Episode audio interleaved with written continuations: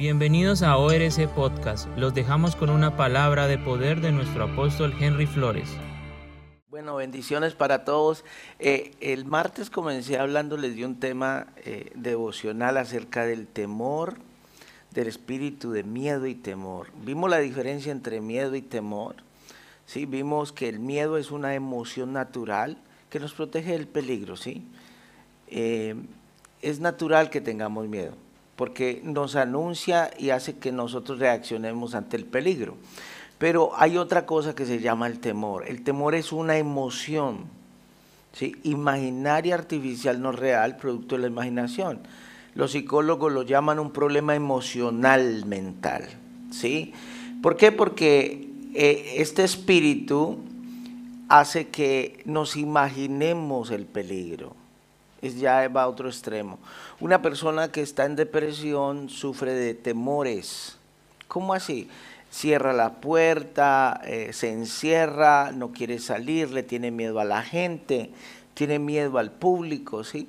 Entonces, eh, vimos la palabra en 2 de Timoteo eh, 1, 6, 7, donde Pablo le está hablando a Timoteo y dice que por esto le recomienda que avive el fuego del don de Dios que está en él, eh, por la imposición de sus manos, pues Dios no nos ha dado espíritu de, temor, sino de poder, de amor y dominio propio. Entonces, eh, esos son los efectos del espíritu de temor. Entonces, el espíritu de temor viene para opacar los dones espirituales, no los drones, los dones espirituales. No es un estado emocional, ¿sí? Es un demonio. Ese espíritu es, un ser sin cuerpo, que está destruyendo y obstruyendo tus dones espirituales, no drones, ¿ok? Anótelo en su, en su agenda. Que es muy común los drones, ¿no? Ves que acá en la iglesia también dan drones. Dones, ¿sí? Entonces, lo primero que causa este espíritu de temor, las, las características que vamos a ver es que usted va a comenzar a sentir desmayo. Eh, ¿Qué quiere decir eso? Eh, em, Lucas 21, 26 veíamos que la gente va a comenzar a desmayar a causa de las cosas que va a haber en la tierra. ¿Sí? Entonces, eh, Lucas 21, 26, entonces, que va la gente va a comer, una de las primeras señales es que algo no funciona en nosotros, que estamos bajo un espíritu de temor, es que eh, vamos a sentir desánimo. Es un desánimo, es un desánimo que no es natural.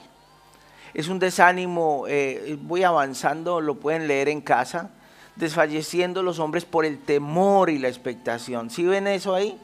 Entonces, lo primero que vamos a ver es un, es, un, es un, desánimo a las cosas de Dios, es un desánimo a seguir, es un desánimo, no estoy desanimado para servir, estoy desanimado para ir, volver a la iglesia, estoy desanimado al trabajo. Es porque el diablo está poniendo eh, temor en tu vida, ¿sí? Que usted sabe que no es corporal, es un cansancio que usted sabe que no es corporal, es un desánimo que no es del cuerpo. Usted duerme... Eh, eh, si usted ve una persona bajo un espíritu de depresión, duermen como si nunca hubieran dormido, pero en realidad es porque están desanimados, están desmayados, ¿sí? Eh, lo segundo que causa y que vamos a ver es que nuestra fe se va a ver obstruida. Mire lo que, lo que le dice Pablo a Timoteo, volvamos ahí, Pablo a Timoteo le dice eh, que avives el fuego del don de Dios que está en ti, que fue impuesta por mis manos, que se fue dado por la imposición de mis manos, pues no nos ha dado Dios espíritu de cobardía, sino de poder, de amor, de fe y de dominio propio, ¿sí? o buen juicio y dominio propio. Entonces, Apocalipsis 21.8 dice que los temerosos no heredarán el reino de Dios, o sea que hay una obstrucción de la fe hay una obstrucción espiritual. El Espíritu Santo está siendo obstruido.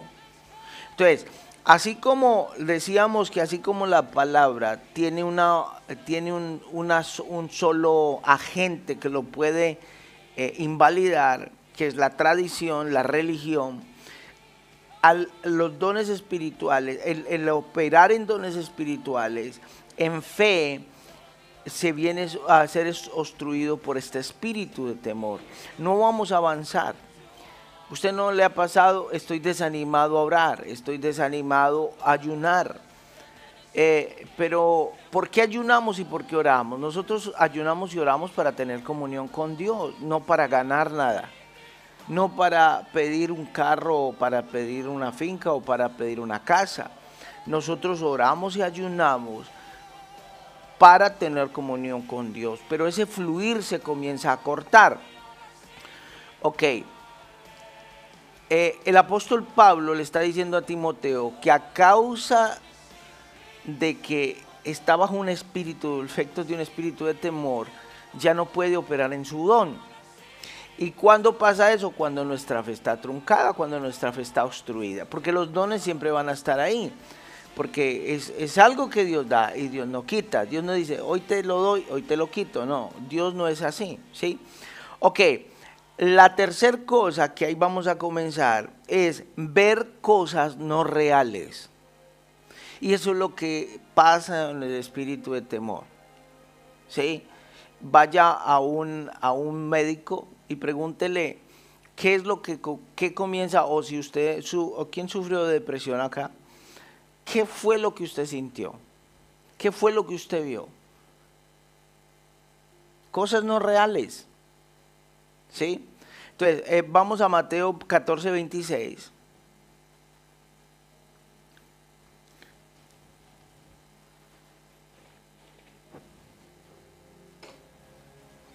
Mateo 14, 26. Y los discípulos viéndole andar sobre el mar, se turbaron diciendo, un fantasma y dieron voces de miedo. Ok, eh, eh, hay otro que dice voces de temor, ¿sí? Entonces, nos hacen ver cosas fuera de la realidad de Dios. Ok, yo, yo quiero que usted se imagine dónde está la realidad de Dios. ¿Dónde está la realidad de Dios? Por eso les, les decía yo este espíritu es fundamentado en la imaginación por cosas que no han sucedido. Los discípulos vieron caminar a Jesús, estaban viendo a Jesús caminar sobre el mar, eh, sobre el lago, perdón, sobre el agua, y dice que ellos sintieron temor. Dieron voces de temor diciendo, es un fantasma. ¿Sí? Entonces, ¿Qué fue lo que Dios nos dio para nosotros ganar cosas espirituales? La imaginación. Entonces, el espíritu de temor viene a corromper la imaginación de Dios. Y al corromper la imaginación de Dios, corrompe nuestra fe. ¿Sí? Entonces, eh, le voy a explicar. Eh, no, yo no voy a sacar el niño porque como todos tienen virus, entonces también le va a dar a mi hijo. No, es que yo no, yo no lo saco, le voy a dar una sopita en casa, lo voy a guardar, porque se expone al sol, entonces se va a morir. Esas son cosas imaginarias, ¿sí? Lógicamente hay que cuidarse y esto y lo otro, pero el virus está afuera. El virus está afuera. Entonces, ¿qué Dios creemos? Entonces, ¿qué Dios creemos? He dicho. No tendré para comer. ¿Sí? La palabra de Dios dice que el, que el perezoso, que el que se queda en cama y no sale a trabajar, sí se va a morir de hambre. Pero si usted hace la voluntad, si usted pone de su parte, Dios lo va a prosperar a usted. ¿Sí? Levántate perezoso. El cuento de la hormiga, ¿no? Eh, las hormigas estuvieron trabajando estos dos días que pasaron. ¿Sí? En mi casa filas de hormigas, con su carga, con su pastico, con, su, con, su, con sus ramas. Y yo, eh, qué tremendo. Un animalito tan pequeño y cargan más carga de lo que ellos pesan y hágale, vea, en fila, porque estaba en verano. ¿Sí? Hoy están qué? Comiendo y durmiendo. Y usted dice, no tendré para comer.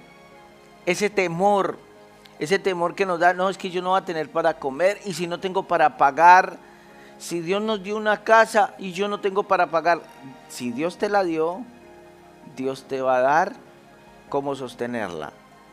Si Dios te dio un auto, Dios te va a dar cómo echarle la gasolina. Dios, entonces, seré rechazado. el, temor al escenario. ¿Usted no les ha pasado?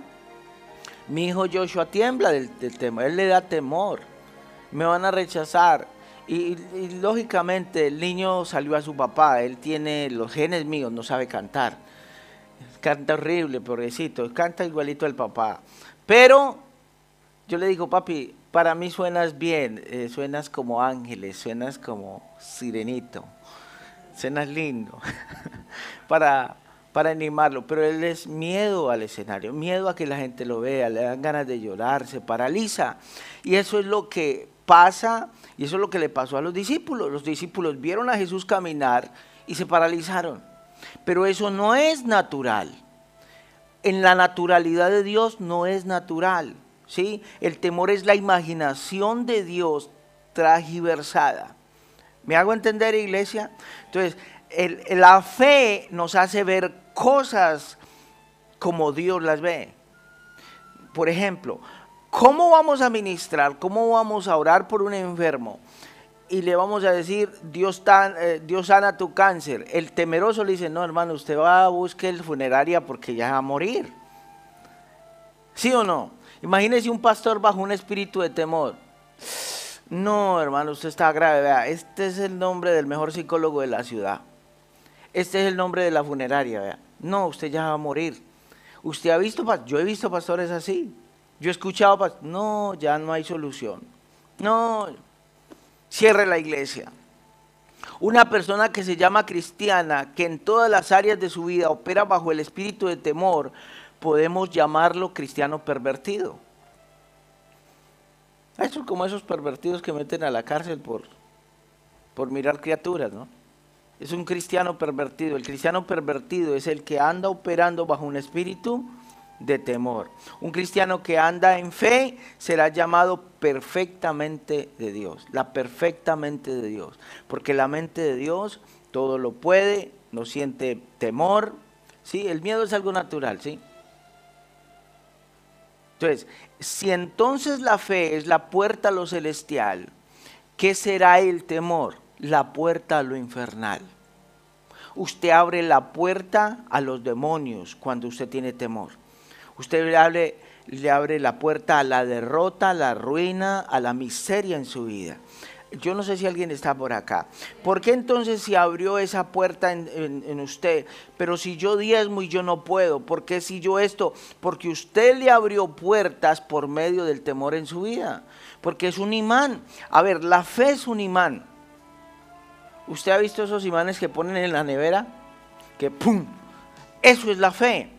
Cuando usted tiene fe, los milagros se pegan a usted. Usted camina y los milagros comienzan a suceder en usted, financiero, sanidad, etcétera, etcétera, ¿cierto? Vamos a ir a Job, vamos a ir a trabajo, a Job 3.24 al 26. Job 3.24 26. No puedo comer a causa de mis suspiros, mis gemidos se derraman como el agua. Lo que yo siempre había temido me ocurrió. Ok, mire, eh, mire lo que dice la versión Reina Valera revisada, dice, porque el temor que me espantaba me ha... Me ha venido. Entonces, ¿qué es el temor? Es un imán. Lo joven está diciendo, mire, lo que tanto, lo que tanto declaré con mi boca, porque cuando usted tiene temor, usted lo declara con dónde? Usted lo vota. Usted dice, yo tengo temor a esto, yo tengo temor a lo otro. Entonces cuando usted lo bota con su boca, eso comienza a activarse la puerta a lo infernal. Así cuando usted comienza a declarar palabra de vida, comienza declarar, eh, no, eh, yo tengo cáncer, pero eso no es cáncer. eso es una infección ahí, eso Dios me va a sanar, tranquilo. ¿Sí? Entonces, siga leyendo, porfa. Porque temor que me espantaba me ha venido, y me ha acontecido lo que yo temía. No he tenido paz, no me aseguré, ni estuve reposado. No obstante, me vino turbación. Ok, ¿qué es? Ahí dice las consecuencias de este espíritu. Si usted no contrarresta este espíritu con la palabra de Dios, con la mente de Dios, ¿sí? Proverbios 18, 20 al 22. Proverbios 18, 20 al 22. Las palabras sabias satisfacen igual que una buena comida. Las palabras acertadas traen satisfacción. La lengua puede traer vida o muerte.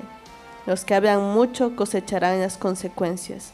El hombre que haya una esposa encuentra un tesoro y recibe el favor del Señor. Ok.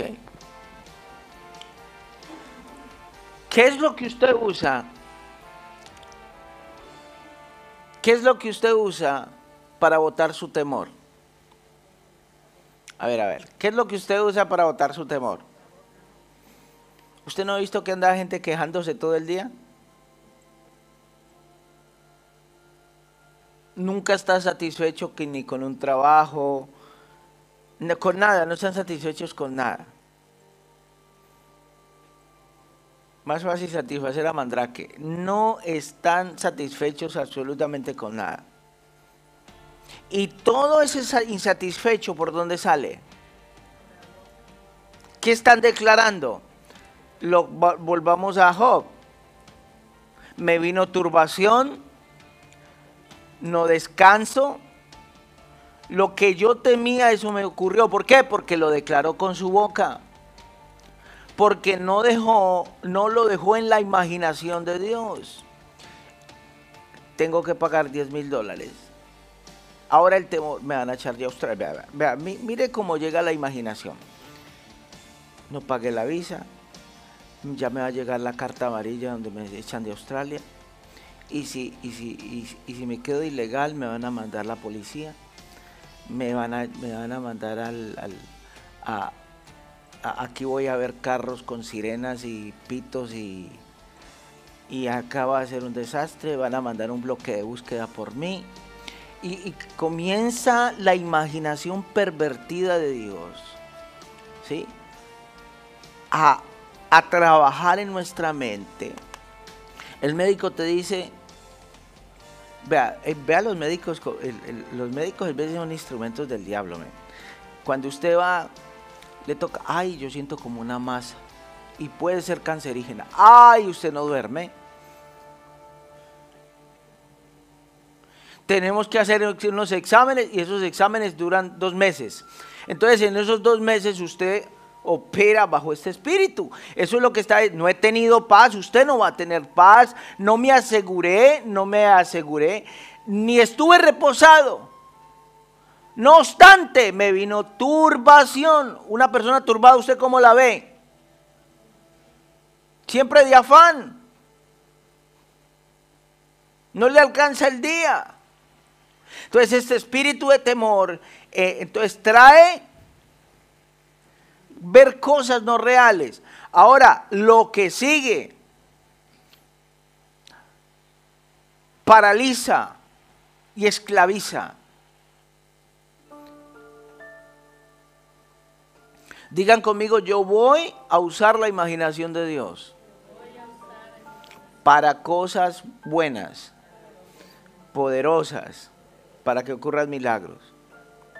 Entonces, eh, eh, Romanos 8:15 dice que Dios no nos dio espíritu de temor para estar otra vez en esclavitud.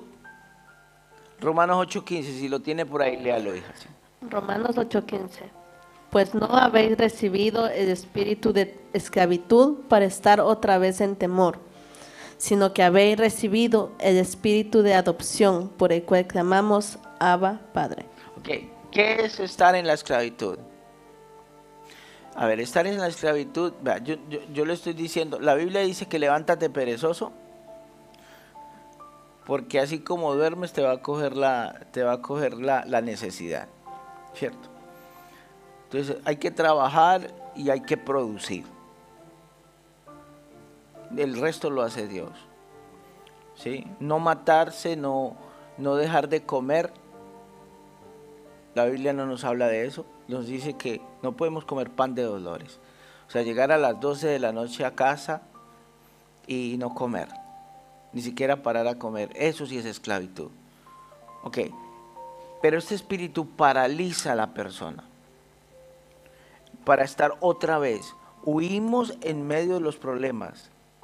El mayor obstáculo para el fluir de Dios es usted estar otra vez en esclavitud. ¿Cómo así? Sí, porque antes cuando usted no venía a la iglesia, cuando usted no conocía a Cristo, a usted lo derrotaba una gripa. Me voy a morir. Usted iba al médico y le decía, eh, esto es como una masa cancerígena y usted se moría.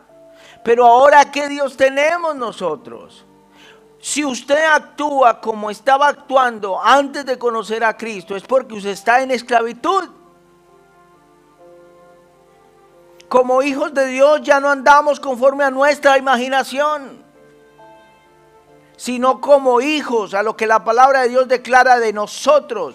Dios nos entregó la palabra de Dios. Lo que Él piensa está escrito en este libro. La imaginación, Dios nos dio la imaginación para declarar, para visualizar donde Dios nos ve. Y la mente pervertida, el cristiano pervertido, el que pervierte a Dios, ve otra cosa ¿Cuáles son las consecuencias? Apocalipsis 21.8 lo dijimos que los temerosos no heredarán el reino de Dios. No lo necesita leerlo, leanlo en casa. Un miedoso siempre se esconderá detrás de las naguas de otro cobarde.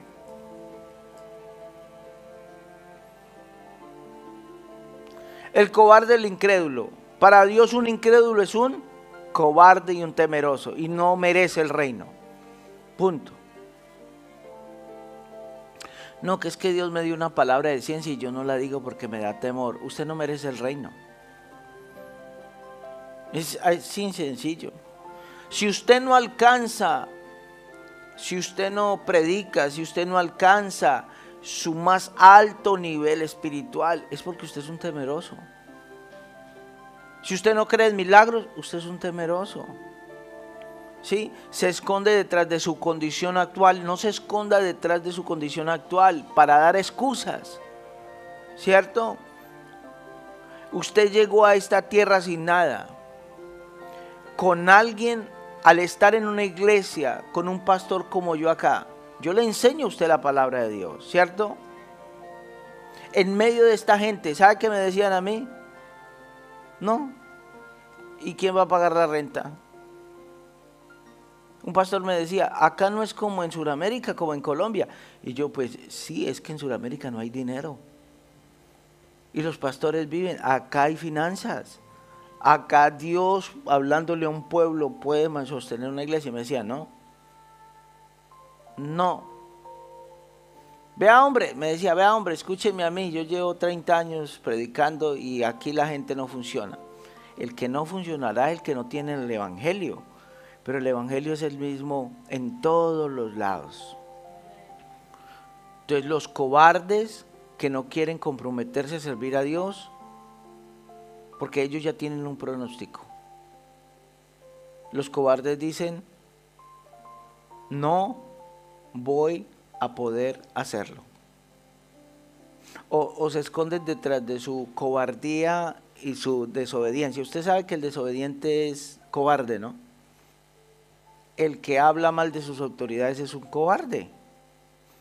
Porque no se puede sentar con su autoridad y decirle, vea, yo pienso esto, dígame si no es así. ¿Cierto? Porque para ellos ya tienen un pronóstico. No asumen responsabilidad, ¿por qué? No voy a poder. Eso es lo que dice el cobarde. Primera de Juan 4, 18, 20. ¿Cuál es el castigo por no creer en Dios y en su palabra? Primera de Juan 4, 18. En esa clase de amor no hay temor, porque el amor perfecto expulsa todo temor. Ok, Si usted, ¿cuántos creen que Dios los ama? ¿Yo por qué voy a tener temor entonces? Yo voy a estar confiado. ¿Usted no ha visto el niño que se para en un muro? Que a uno se le pone el ombligo así. Que se para en un muro y simplemente se tira. ¡Eh, papá! Y se le tira. Uy. Ellos no tienen temor. ¿Por qué? Porque saben que usted se, se desnariza, pero a ellos no les pasa nada. Y, lo cogen siempre a uno de imprevisto. ¿Usted no ha visto? ¿Y usted cree que nosotros cogemos de imprevisto a Dios? Nunca. Nosotros podemos estar confiados que él está, papá está esperando con los brazos abiertos. Porque para mí Dios es un Dios de amor, de misericordia, de perdón, de compasión. Hay gente que dice, pero es que yo no me merezco lo que me gano. Pues bueno, démelo a mí. Yo me lo merezco. Es que yo no tengo, yo no merezco el carro que tengo. Pues démelo a mí, yo sí me lo merezco. Porque yo sé que Dios a mí me ama. El castigo de no creer. ¿Cuál es el castigo de no creer? Siga. Si tenemos miedo es por el temor al castigo. Y eso muestra que no hemos experimentado plenamente el perfecto amor de Dios. 19. Espera, espera, espera. Entonces, ¿cuál es el castigo? La deuda, la enfermedad, la depresión, pastas, medicina.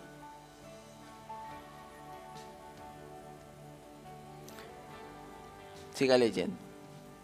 19. Nos, nos amamos unos a otros porque Él nos amó primero.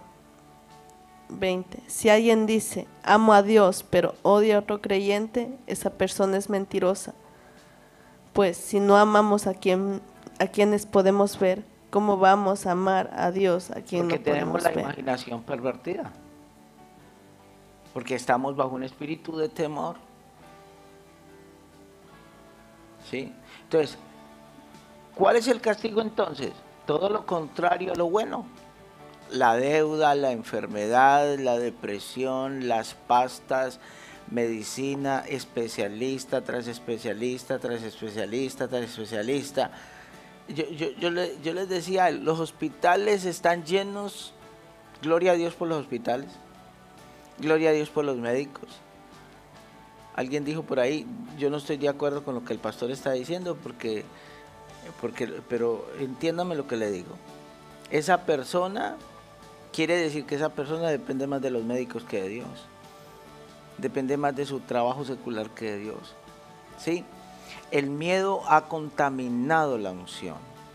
Muchos en este lugar han sido llamados, llenos de talentos, llenos de dones, llenos de, de unción para hacer riqueza, pero actúan bajo un espíritu de temor.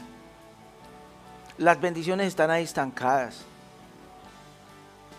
Dios, Dios te quiere dar finanzas. Vea, ¿sabe por qué Dios nos quiere dar finanzas a los creyentes, hermano? Para expandir el reino.